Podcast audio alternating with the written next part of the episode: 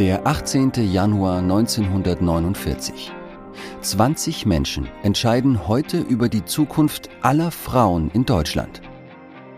Seit Monaten schon treffen sich die Mitglieder des Parlamentarischen Rats, allesamt Vertreterinnen der westdeutschen Bundesländer. Ihre Aufgabe? Sie sollen das Grundgesetz für die neue Bundesrepublik beschließen. Heute stimmen einige Mitglieder über den Vorschlag der SPD-Politikerin Elisabeth Selbert ab Schon zum vierten Mal. Dreimal ist sie bisher damit gescheitert. Elisabeth will einen Satz in das Grundgesetz schreiben. Dafür ist sie die vergangenen Wochen durchs Land getourt und hat um Unterstützung geworben. Das gibt Chaos, riefen die einen. Gleichberechtigung gibt's doch schon, fanden die anderen. Dabei geht es Elisabeth nur um fünf Worte. Männer und Frauen sind gleichberechtigt. Das Problem bei der Abstimmung? 61 der 65 Mitglieder im Parlamentarischen Rat sind Männer.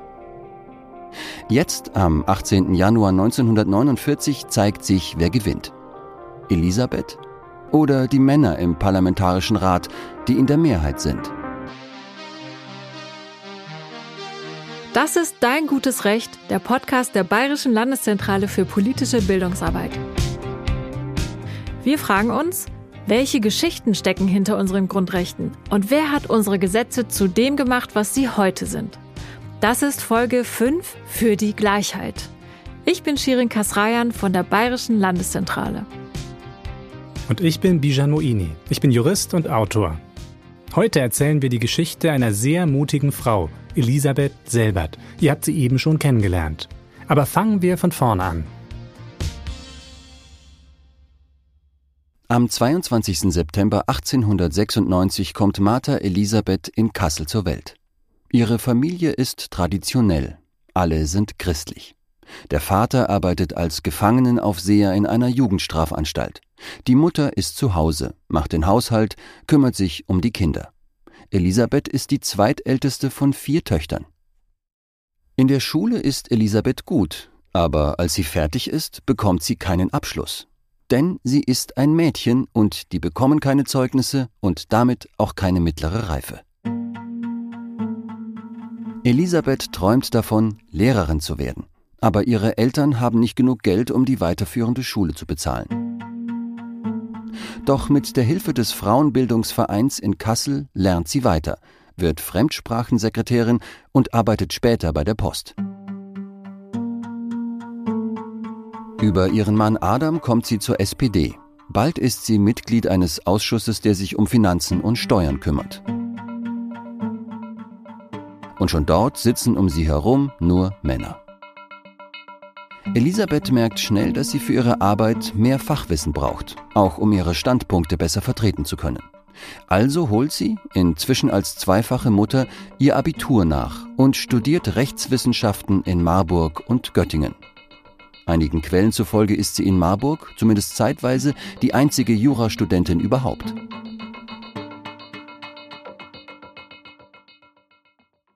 Das ist ja krass. Wir haben immerhin schon 1926 und es gibt kaum Frauen, die Jura studieren. Da hast du recht. Wenn man sich das mal genau anschaut, ist es verrückt, wie langsam der Fortschritt war. Wählen geht seit sieben Jahren, aber Jura studieren ist in den 1920er Jahren immer noch selten. Noch bis zum Jahr 1899 durften Frauen gar nicht studieren, es sei denn, sie hatten eine Ausnahmegenehmigung. Aber auch später, als sie offiziell Abschlüsse in Medizin, Jura und so weiter machen durften, war es für die meisten Frauen unmöglich, sich gegen die Erwartungen ihrer Familien und der Gesellschaft zu stellen und zu studieren. Aber das heißt ja, sie hatten eigentlich das Recht dazu und haben es trotzdem nicht gemacht. Was ist denn der Grund dafür?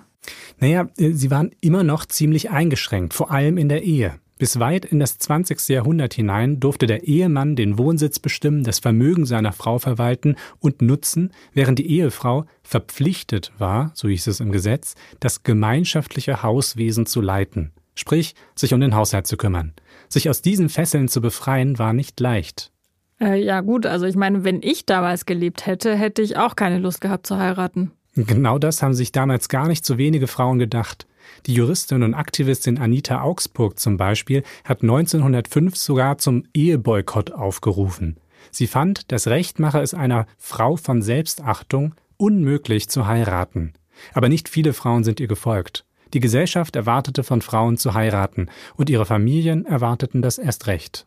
Gab es denn wenigstens rechtliche Vorteile zu heiraten? Ja, die gab es schon. Man muss sich ja klar machen, dass die Ehe als einzig richtige Form der Partnerschaft galt. Der Status von Kindern zum Beispiel, die nicht in einer Ehe geboren wurden, war grottenschlecht. Sie wurden gehänselt und hatten Nachteile im Erbrecht und im Unterhaltsrecht. Aber auch für die Frau selbst hatte es Vorteile zu heiraten. Es gab ihr zum Beispiel Sicherheit, wenn sie kein eigenes Einkommen oder Vermögen hatte, durch einen Anspruch auf ein Erbe und eine Witwenrente. Naja, heute ist es ja zum Glück nicht mehr so, dass es für Frauen Nachteile hat, ohne zu heiraten Kinder zu bekommen.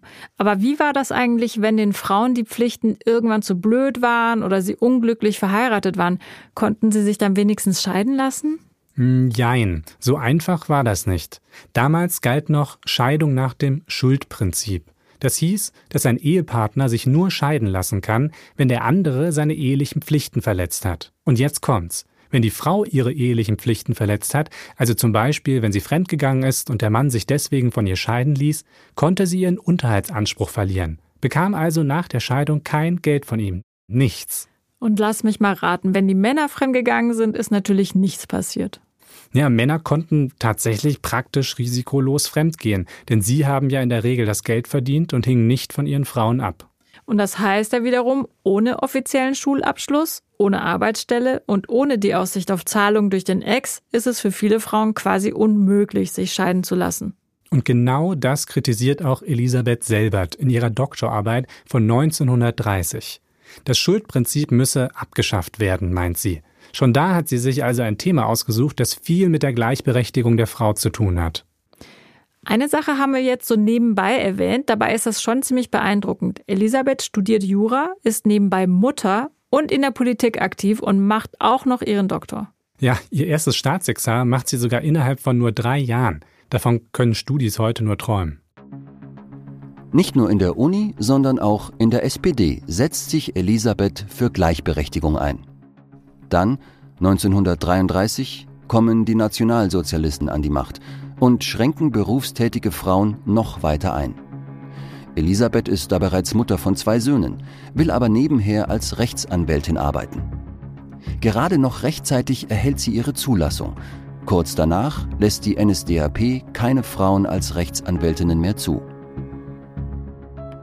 Elisabeth ernährt ab jetzt ihre Familie, während die Nazis ihren Mann Adam, den SPD-Politiker, aus allen Ämtern drängen. Jeden Morgen steckt sie sich ihre Haare hoch, versorgt ihre Kinder, wirft sich ihren Blazer um und geht in die Kasseler Kanzlei. Nach dem Krieg steigt sie wieder in die Politik ein und ist auch als Juristin gefragt. Weil der Nationalsozialismus auch die Justiz durchdrungen hatte, muss aufgeräumt werden. Staatsanwälte müssen gehen, es werden Gesetze geändert. Als eine der wenigen Juristinnen, die nicht mit den Nazis zusammengearbeitet hat, hilft Elisabeth in Hessen die Justiz neu aufzubauen und arbeitet mit an der neuen hessischen Landesverfassung. Moment, hier muss ich vielleicht kurz erklären, was es mit den neuen Verfassungen auf sich hat. Direkt nach dem Zweiten Weltkrieg war Deutschland ja besetzt und es gab keinen handlungsfähigen Staat mehr. Es galt zunächst das Besatzungsrecht. Aber das Land musste ja wieder aufgebaut werden, auch seine Gesetzgebung und die Verwaltung. Die Hauptakteure waren nun die einzelnen Bundesländer, die von den Alliierten zum Teil neu geschaffen worden waren. Und die wiederum mussten ja nach irgendwelchen Regeln arbeiten. Und deshalb haben sie eigene Verfassungen geschrieben. Genau. Und das war auch eine wichtige Vorbereitung für das, was dann kommt. Die Bundesländer der sogenannten Westzonen rufen einen parlamentarischen Rat ein. Und der soll eine Verfassung für ganz Westdeutschland schreiben. 1948 nominiert das Land Niedersachsen Elisabeth für die Teilnahme am Parlamentarischen Rat. Am 1. September 1948 versammelt der sich zum ersten Mal. Alle 65 Mitglieder kommen im Zoologischen Museum König in Bonn zusammen, umgeben von ausgestopften Giraffen, Zebras und Perlhühnern. Schnell merkt Elisabeth, mal wieder ist sie eine von wenigen Frauen unter vielen Männern. Nur vier Frauen sind im Rat, dafür 61 Männer. Für Elisabeth ist klar, der Grundsatz Männer und Frauen sind gleichberechtigt muss Teil des neuen Grundgesetzes werden. Nur für die meisten Mitglieder des Parlamentarischen Rats ist das damals unvorstellbar, unnötig, unsinnig. Also muss Elisabeth Überzeugungsarbeit leisten. Als erstes schlägt sie ihre Idee in der eigenen Fraktion vor. Die anderen SPD-Mitglieder sind skeptisch. Sogar die einzige weibliche SPD-Mitstreiterin Friederike Nadig schüttelt über Elisabeths Idee den Kopf.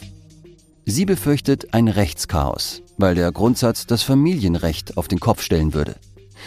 Denn würde der Satz Männer und Frauen sind gleichberechtigt ins Grundgesetz aufgenommen, würden alle rechtlichen Benachteiligungen der Frau von heute auf morgen verfassungswidrig, also dass der Mann über das Vermögen der Frau oder über die Ausbildung der Kinder entscheiden darf, oder dass er über den Wohnsitz der Frau bestimmt.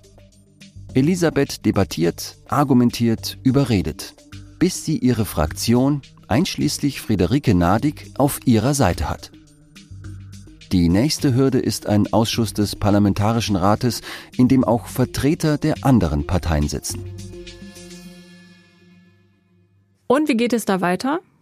Ja, es läuft leider nicht so gut. Elisabeth hat ihren Vorschlag im Ausschuss zweimal eingebracht und zweimal haben sie ihn abgelehnt. Viele der Männer haben sich sogar über sie lustig gemacht.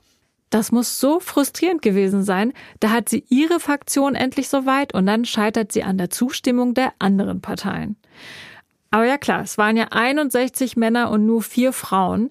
Und diese 61 Männer entscheiden mit einer Selbstverständlichkeit über die Zukunft aller Frauen in Deutschland. Das wirkt so absurd. Aber wahrscheinlich kann man das nur verstehen, wenn man die Rollenvorstellung von damals kennt. Aber erzähl erstmal, wie Elisabeth dann weitergemacht hat. Sie hat ja nicht aufgegeben. Nee, hat sie nicht. Es gibt noch eine Möglichkeit, die Elisabeth nutzen will.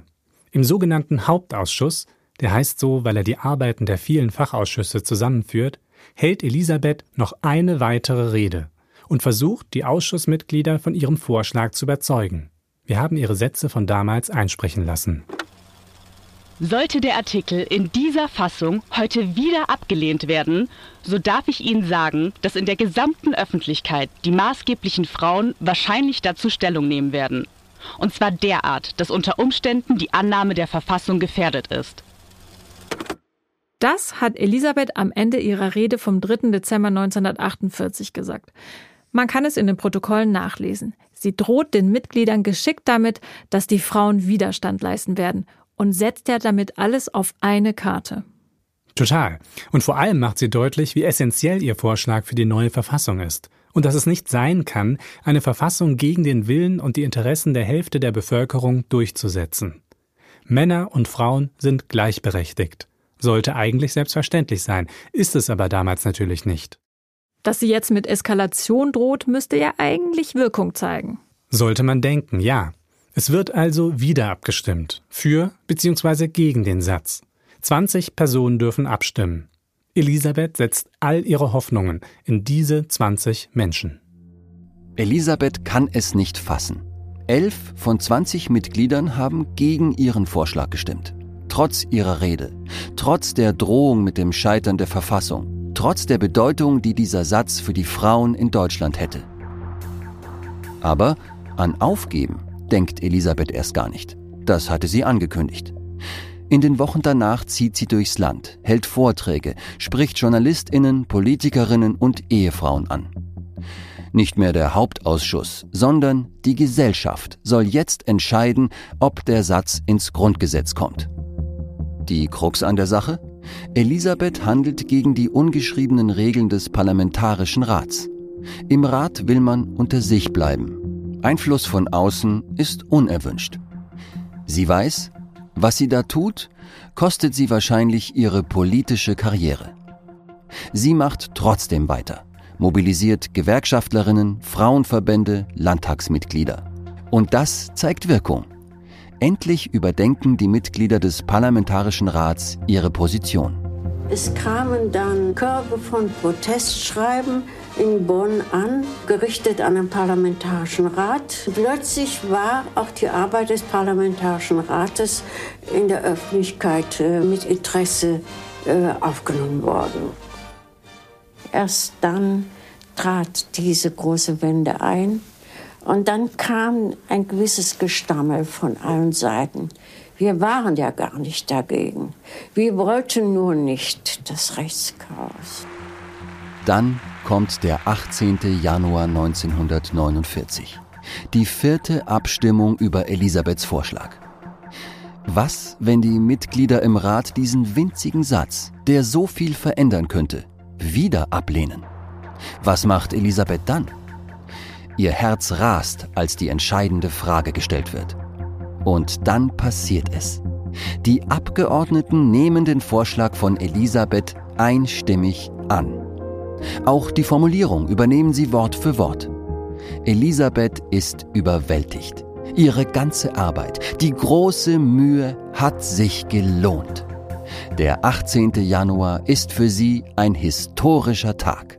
Meine verehrten Hörerinnen und Hörer, der gestrige Tag, an dem im Hauptausschuss des Parlamentarischen Rates in Bonn dank der Initiative der Sozialdemokraten die Gleichberechtigung der Frau in die Verfassung aufgenommen worden ist, dieser Tag war ein geschichtlicher Tag. Denn Elisabeth hat endlich erreicht, wofür sie so lange gekämpft hat. Nicht nur für sich, sondern für all die Frauen, die sie als Anwältin schon vertreten hat. Ich spreche aus dem Empfinden einer Sozialistin heraus, die nach jahrzehntelangem Kampf um diese Gleichberechtigung nun das Ziel erreicht hat. Darüber hinaus spreche ich zu Ihnen hier als weiblicher Anwalt, der in langen Jahren beruflicher Erfahrung das Unrecht der minderen Rechtsstellung der Frau aus der Fülle des täglichen Lebens in seiner ganzen Härte und Tragik erlebt hat.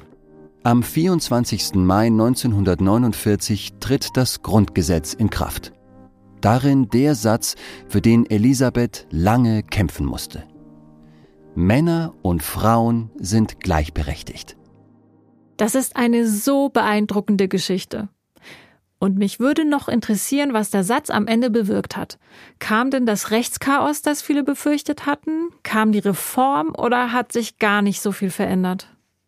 Okay, dazu muss man zunächst einmal verstehen, welche Wirkung eine Verfassung überhaupt hat. Verfassungsrecht schlägt nämlich sogenanntes einfaches Recht. Das haben wir in Folge 1 schon mal erklärt. Wenn die Verfassung die Todesstrafe verbietet, ist es egal, wenn sie nach dem Strafgesetzbuch noch verhängt werden kann. Diese Regel im Strafgesetzbuch darf dann einfach nicht mehr angewendet werden.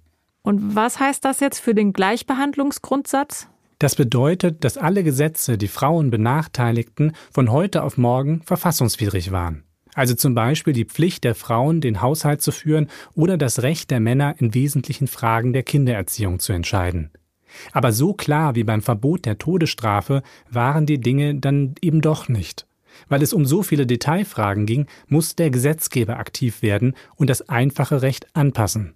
Doch das tat er einfach nicht. Dazu mussten einige Frauen erst klagen, und das Bundesverfassungsgericht musste den Gesetzgeber erstmal ermahnen. Viele Punkte, die Frauen damals eingeschränkt haben, hingen ja auch mit der Ehe zusammen. Hat sich da was geändert? Da sind zwei Dinge besonders wichtig. Erstens, die sogenannte Zugewinngemeinschaft wurde eingeführt.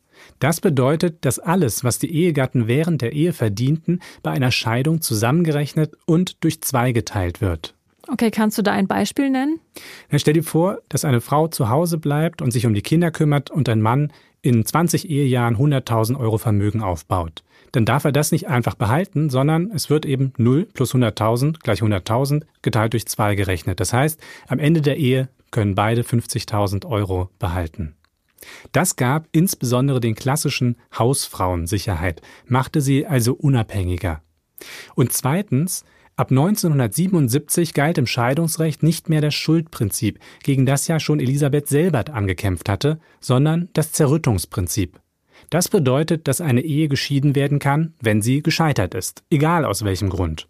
Und für den Unterhaltsanspruch des bedürftigeren Ehepartners kam es nun nicht mehr darauf an, ob er oder sie sich schuldig gemacht hatte. Und gleichzeitig muss man eben sagen, auch wenn wir bei der Gleichstellung von Mann und Frau schon ganz schön weit gekommen sind, es ist immer noch ein weiter Weg.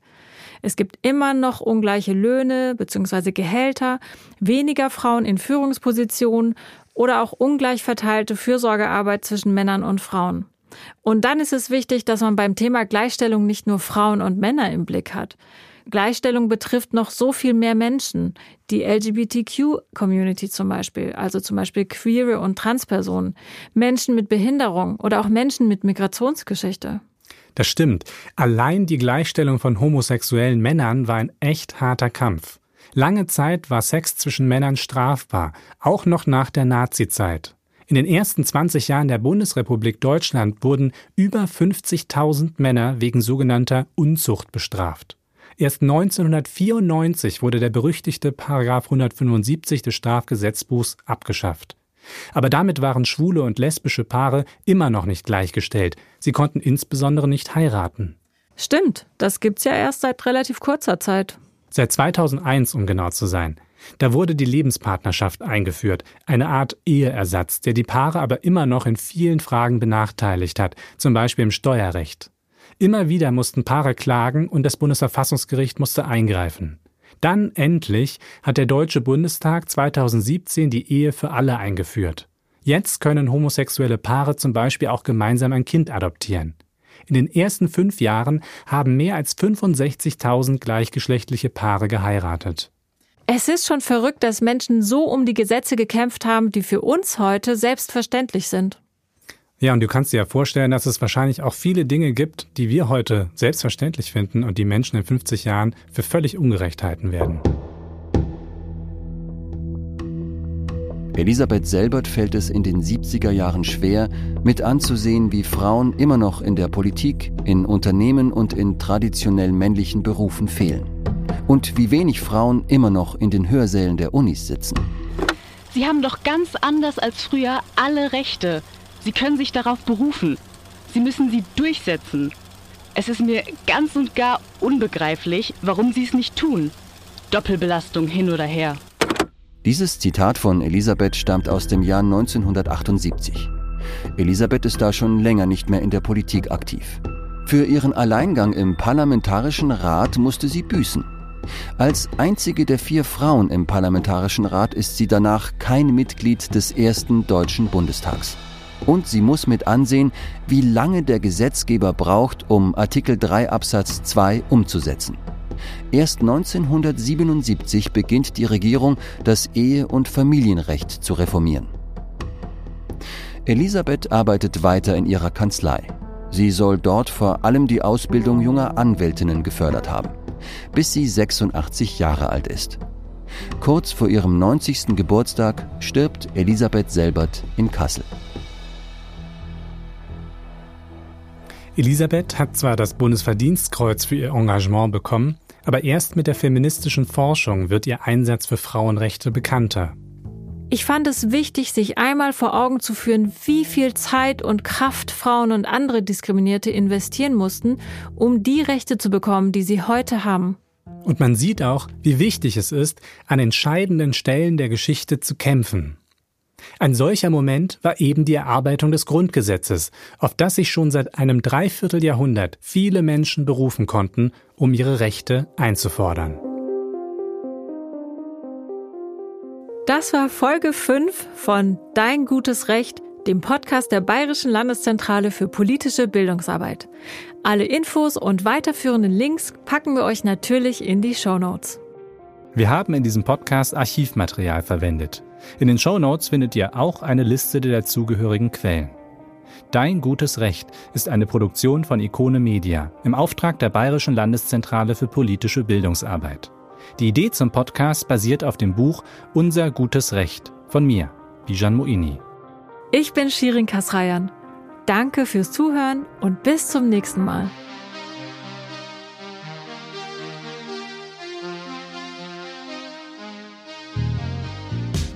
Autorin dieser Folge Nelly Ritz. Redaktion Cornelia Neumeier und Nelly Ritz. Sprecher Lorenz Schuster und Viktoria Marciniak. Produktion Viktor Werisch. Cover Christian Buhlmann.